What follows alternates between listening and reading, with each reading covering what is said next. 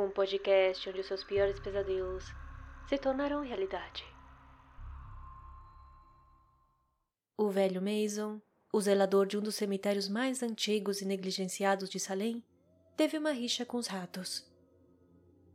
Gerações atrás, eles tinham vindo dos cais e se estabelecido no cemitério. Uma colônia de ratos anormalmente grandes. E quando Mason assumiu o comando, após o inexplicável desaparecimento do antigo zelador, ele decidiu dar-lhes caça. No início, ele montou armadilhas para eles e colocou comida envenenada por suas tocas. E mais tarde, ele tentou atirar neles, mas isso não serviu de nada. Os ratos permaneceram, multiplicando-se e invadindo o cemitério com suas hordas esfomeadas. Eram grandes, mesmo para os decumanos, que às vezes mede 15 polegadas de comprimento, excluindo a nua cauda rosa e cinza. Mason teve vislumbres de alguns tão grandes quanto gatos de bom tamanho. E quando, uma ou duas vezes, os coveiros tinham descoberto suas tocas, os túneis fétidos eram suficientemente grandes para permitir que um homem rastejasse neles com suas mãos e joelhos.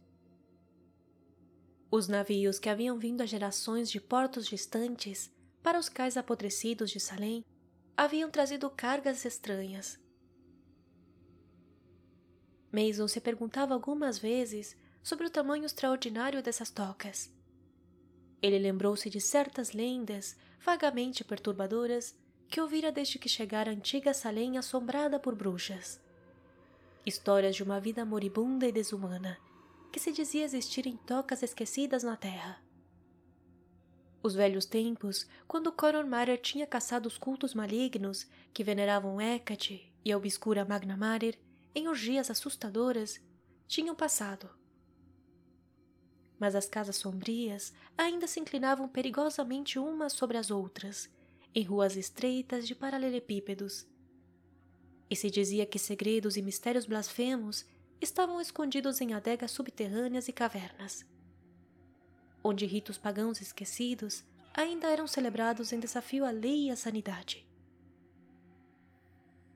Abanando sabiamente suas cabeças cinzentas, os anciãos declararam que havia coisas piores do que ratos e larvas rastejando na terra não permitida dos antigos cemitérios de Salim. E depois também houve este curioso pavor dos ratos.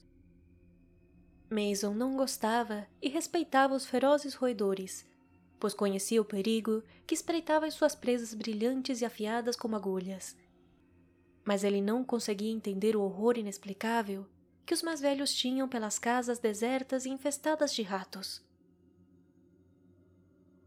Ele tinha ouvido vagos rumores de seres horríveis que moravam muito debaixo da terra e que tinham o poder de comandar os ratos, ordenando-os como exércitos horríveis. Os ratos, os velhos sussurravam, eram mensageiros entre este mundo e as cavernas sombrias e antigas muito abaixo de Salem. Os corpos haviam sido roubados de sepulturas para festas noturnas subterrâneas, diziam eles. O mito do flautista de Amelin é uma fábula que esconde um horror blasfemo, e os obscuros fossos do Averno trouxeram à tona monstruosidades horríveis, que nunca se aventuraram na luz do dia. Mason prestou pouca atenção a essas histórias ele não confraternizava com seus vizinhos e, de fato, fazia tudo o que podia para esconder a existência dos ratos dos intrusos. A investigação, ele percebeu, sem dúvida significaria a abertura de muitas sepulturas. E quando alguns dos caixões roídos e vazios podiam ser atribuídos às atividades dos ratos, Mason achava difícil explicar os corpos mutilados que jaciam em alguns dos caixões. O ouro mais puro é usado para obturar os dentes, e esse ouro não é removido quando o homem é enterrado. A roupa, é claro, é outra questão, pois geralmente o agente funerário fornece um terno simples, barato e facilmente reconhecível. Mas o ouro é outra questão. E às vezes também havia estudantes de medicina e médicos menos conceituados que precisavam de cadáveres e não eram muito escrupulosos quanto ao local onde estes eram obtidos. Até agora, Mason tinha conseguido desencorajar a investigação. E ele havia negado ferozmente a existência dos ratos. Embora às vezes eles roubassem sua presa. Mason não se importou com o que aconteceu com os corpos depois de ter feito seus roubos horríveis. Mas os ratos inevitavelmente arrastaram o cadáver inteiro pelo buraco que roeram no caixão. O tamanho dessas tocas ocasionalmente preocupava Mason. Além disso, havia a curiosa circunstância de os caixões serem sempre roídos no final, nunca na lateral ou no topo. Era quase como se os ratos estivessem trabalhando sob a direção de algum líder incrivelmente inteligente. Agora ele estava em uma cova aberta e jogou uma última aspersão de terra molhada na pilha ao lado da cova.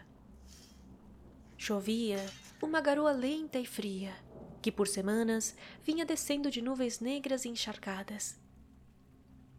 O cemitério era um lamaçal amarelo, de onde as lápides lavadas pela chuva se erguiam em batalhões irregulares. Os ratos haviam recuado para suas tocas, e Mason não tinha visto nenhum há dias. Mas seu rosto esquelético e sem barba estava marcado em linhas carrancudas. O caixão em que ele se encontrava era de madeira. O corpo havia sido enterrado vários dias atrás, mas Mason não se atreveu a desenterrá-lo antes. Um parente do morto vinha ao túmulo de vez em quando, mesmo sob a chuva torrencial. Mas ele dificilmente veria esta hora tão tardia. Não importava o quanto ele pudesse estar sofrendo, pensou Mason, sorrindo ironicamente.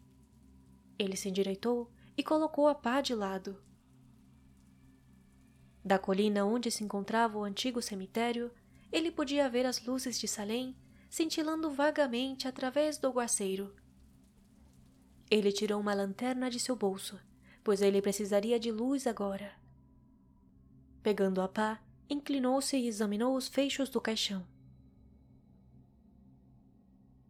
Abruptamente, ele congelou. Sob seus pés, ele sentiu uma agitação e arranhões inquietos, como se algo estivesse se movendo dentro do caixão. Por um momento, uma pontada de medo supersticioso disparou através de Mason. E então a raiva o substituiu quando ele percebeu o significado do som. Os ratos o haviam impedido de novo. Em um ataque de raiva, Mason arrancou os fechos do caixão. Ele colocou a ponta afiada da pá sob a tampa e a ergueu até que pudesse terminar o trabalho com as mãos.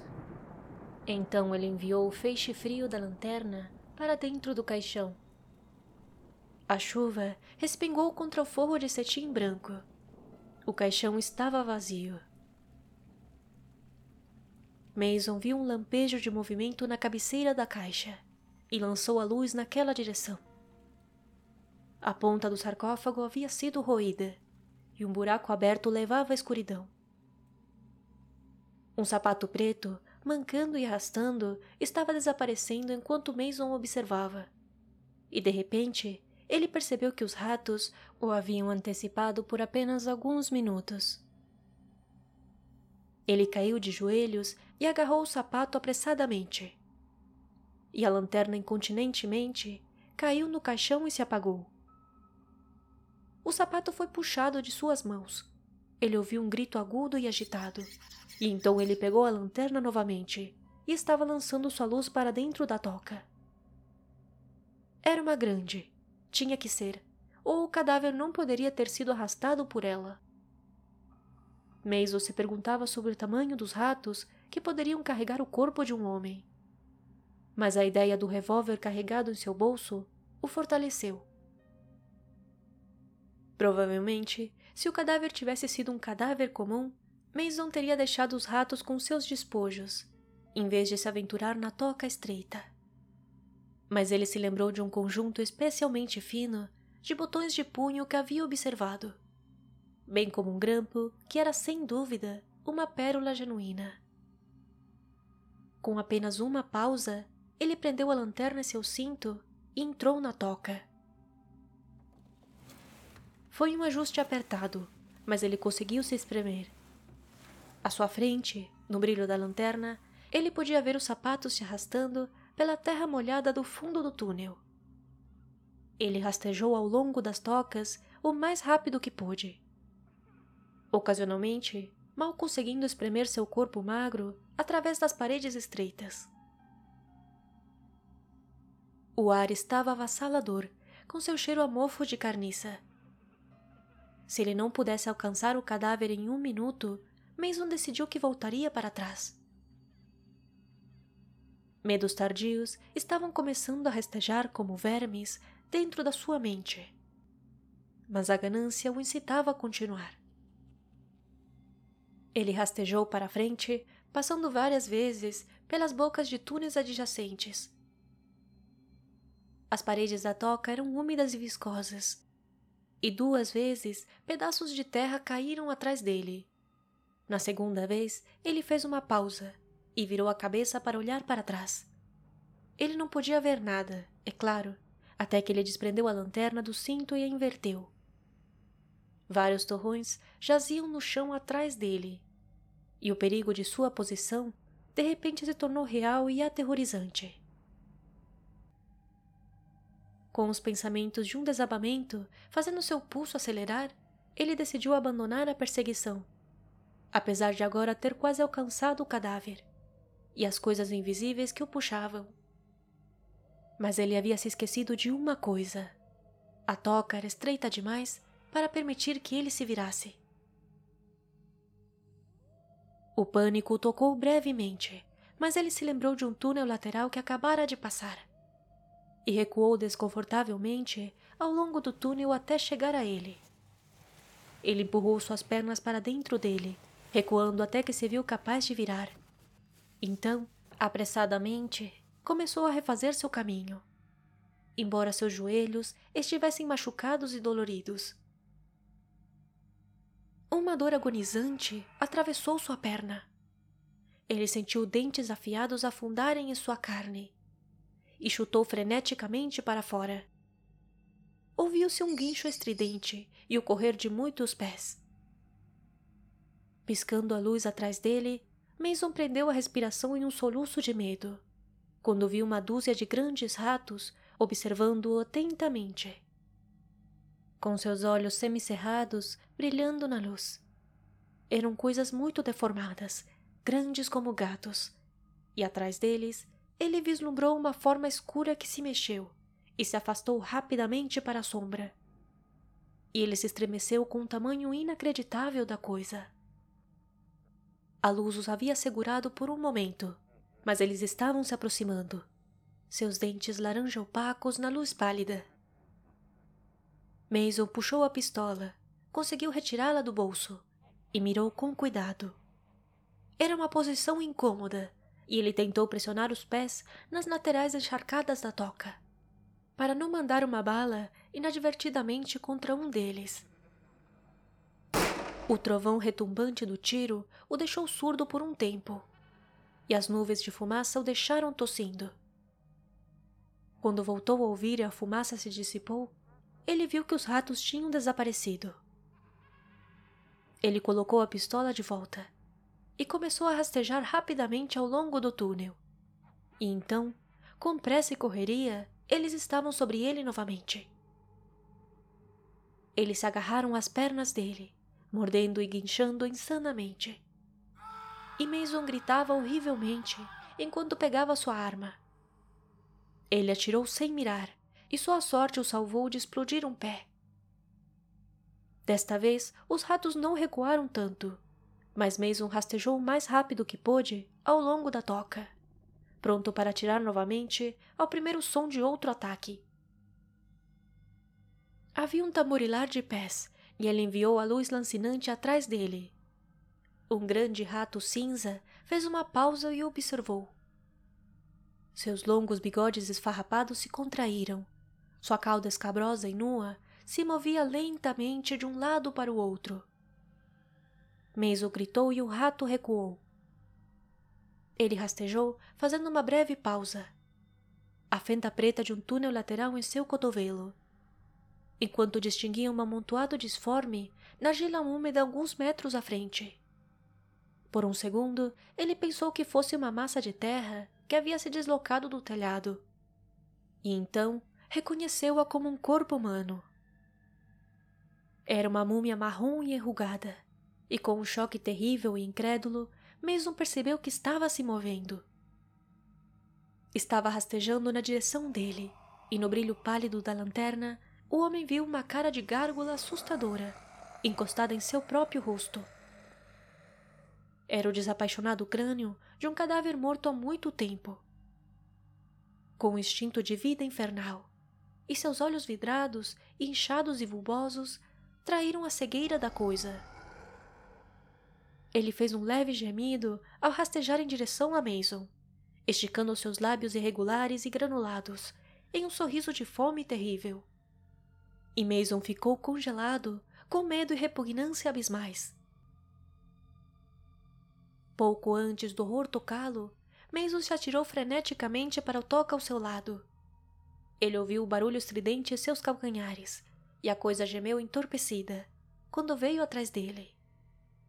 Mason, olhando para cima do ombro, gritou e se lançou desesperadamente através da estreita toca. Ele rastejou desajeitadamente, com pedras afiadas cortando suas mãos e joelhos. A sujeira caiu em seus olhos mas ele não ousou fazer uma pausa, nem mesmo por um momento. Ele se mexeu ofegante, praguejando e rezando histericamente. Gritando triunfantemente, os ratos vieram até ele, com uma fome horrível nos olhos. Mason quase sucumbiu a seus dentes ferozes antes de conseguir bater neles. A passagem estava se estreitando, e no frenesi de terror, ele chutou, gritou e atirou até que o martelo estalou sobre uma casca vazia. Mas ele os havia expulsado. Ele se viu rastejando sob uma grande pedra incrustada no telhado, que lhe cavou cruelmente as costas. Ele se moveu um pouco enquanto seu peso o atingia. E uma ideia surgiu na mente enlouquecida pelo medo de Mason. Se ele conseguisse derrubar a pedra, ele poderia bloquear o túnel a terra estava molhada e encharcada pelas chuvas, e ele se curvou e cavou a terra ao redor da pedra. Os ratos estavam se aproximando. Ele viu seus olhos brilhando no reflexo do feixe de luz da lanterna. Ainda assim, ele arranhou freneticamente a terra. A pedra estava cedendo. Ele puxou-a e ela balançou em seus alicerces. Um rato estava se aproximando o monstro que ele já havia vislumbrado. Cinza, leproso e hediondo, ele rastejou para a frente com seus dentes alaranjados e, no seu rastro, veio a coisa morta e cega, gemendo enquanto rastejava. Mason deu um último puxão frenético na pedra. Ele a sentiu deslizar para baixo, e então foi se arrastando ao longo do túnel. Atrás dele, a pedra caiu, e ele ouviu um grito de agonia repentino e assustador. Torrões caíram sobre as suas pernas. Um peso enorme caiu sobre seus pés. E ele os arrastou com dificuldade. O túnel inteiro estava desmoronando. Ofegante de medo, Mason atirou-se para a frente, enquanto a terra encharcada desabava em seus calcanhares. O túnel se estreitou até que ele mal conseguia usar suas mãos e pernas para se impulsionar. Ele se esgueirou para a frente como uma enguia, e de repente sentiu o cetim rasgando sob seus dedos em garra. E então sua cabeça bateu contra algo que barrava seu caminho. Ele moveu suas pernas, descobrindo que elas não estavam presas sob a terra desmoronada. Ele estava deitado de bruços, e quando tentou se levantar, descobriu que o teto estava apenas alguns centímetros de suas costas. O pânico o atravessou. Quando o horror cego bloqueou seu caminho, ele se atirou desesperadamente em um túnel lateral. Um túnel que não tinha saída. Ele estava em um caixão, um caixão vazio, no qual tinha rastejado através do buraco que os ratos tinham roído em sua extremidade. Ele tentou se virar de costas. e descobriu que não conseguia. A tampa do caixão o prendeu inexoravelmente. Então, ele se segurou e forçou a tampa do caixão. Era imóvel, e mesmo que ele conseguisse escapar do sarcófago, como ele poderia atravessar um metro e meio de terra compactada? Ele se viu ofegante. Era terrivelmente fétido, insuportavelmente quente. Em um espasmo de terror, ele rasgou e arrancou o cetim até que ele foi triturado. Ele fez uma tentativa fútil de cavar com os pés na terra a partir da toca desmoronada que bloqueava sua saída. Se ele só fosse capaz de inverter sua posição, ele poderia ser capaz de abrir o caminho para o ar. Uma agonia incandescente atravessou-lhe o peito, palpitando em seus globos oculares. Sua cabeça parecia estar inchando crescendo cada vez mais, e de repente ele ouviu o guincho exultante dos ratos. Ele começou a gritar insanamente, mas não conseguiu afogá-los. Por um instante, ele se debateu histericamente dentro da sua prisão estreita. E depois ficou quieto, ofegando por ar. Suas pálpebras se fecharam, sua língua escurecida sobressaía, e ele se afundou na escuridão da morte com o guincho louco dos ratos que jantavam em seus ouvidos.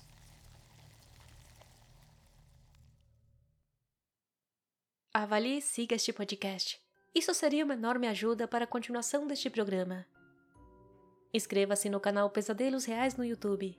E, por favor, deixe seu like e compartilhe conosco o seu próprio relato ou sugestão de tema enviando para o e-mail que está na descrição. Considere me seguir no Instagram no arroba podcast Pesadelos Reais. Lá estarei avisando cada vez que houver um novo episódio. Me despeço por hoje, lhe envio um abraço psicológico bem apertado e até o próximo episódio.